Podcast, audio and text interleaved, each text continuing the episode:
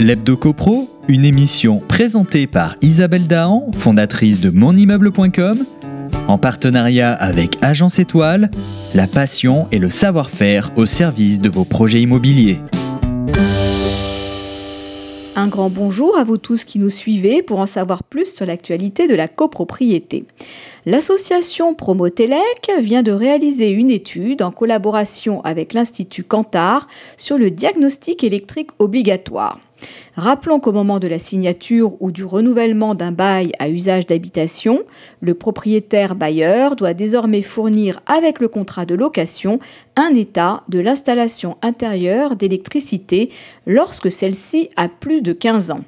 Cette obligation est effective depuis le 1er juillet 2017 pour les logements situés en copropriété dont le permis de construire a été délivré avant le 1er janvier 1975 et depuis le 1er janvier 2018 pour tous les autres logements.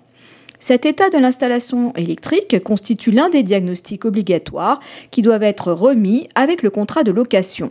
Le diagnostic électrique porte sur l'évaluation des risques des parties privatives du logement, la cuisine, le salon, les chambres, les salles de bain, la salle de bain, et ses dépendances, le garage, la terrasse, la piscine.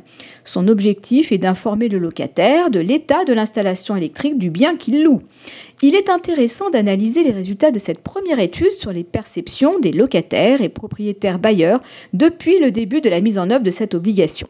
Les résultats sont encourageants et montrent que les propriétaires bailleurs sont bien sensibilisés à l'adaptation de leur installation électrique datant de plus de 15 ans. Elle révèle notamment que 63% des propriétaires bailleurs entreprennent des travaux dans le cas où le diagnostic révèle des défauts sur l'installation électrique. C'est une belle avancée alors que l'on déplore chaque année en France 50 000 incendies domestiques de sources électriques et que la responsabilité du propriétaire bailleur peut être engagée en cas de défaillance de l'installation électrique. Trois propriétaires bailleurs sur quatre déclarent avoir remis le rapport diagnostic électrique à la signature du contrat de location quand ils n'en sont plus que 53% des locataires à déclarer l'avoir reçu. Lorsque des anomalies sont constatées par le diagnostic, la première réaction des locataires est de demander la réalisation de travaux de mise en sécurité. 63% des propriétaires vont réaliser les travaux nécessaires. Quasiment tous ont conscience de leur responsabilité en cas de défaillance de l'installation électrique.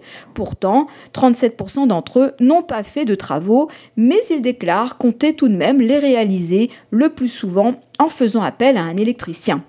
Pour ce faire, les propriétaires bailleurs se tourneraient en priorité vers une entreprise qu'ils connaissent ou que leur entourage connaît. Un besoin de confiance marqué surtout auprès des seniors. La présence de matériel électrique vétuste ou inadapté est l'anomalie la plus souvent citée par les locataires, suivie par l'absence de dispositifs de détection des fuites de courant. Par ailleurs, le non-respect des règles d'installation des matériels électriques dans une salle d'eau est cité par 20% des propriétaires, quand les locataires évoquent plus volontiers l'absence d'un appareil de coupure générale facilement accessible. Pourquoi ne pas réaliser ces travaux de mise en sécurité de l'installation électrique?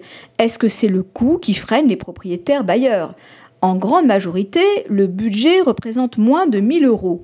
Mais comme tout type de travaux, le prix de l'intervention varie en fonction de nombreux critères, comme la nature des anomalies à rectifier, la taille du logement ou encore le lieu géographique de l'intervention.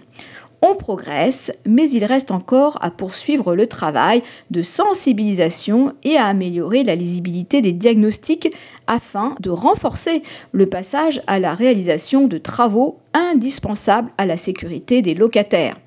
On se retrouve lundi prochain pour notre chronique Hebdo Copro. D'ici là, portez-vous bien et continuez de nous suivre sur monimmeuble.com.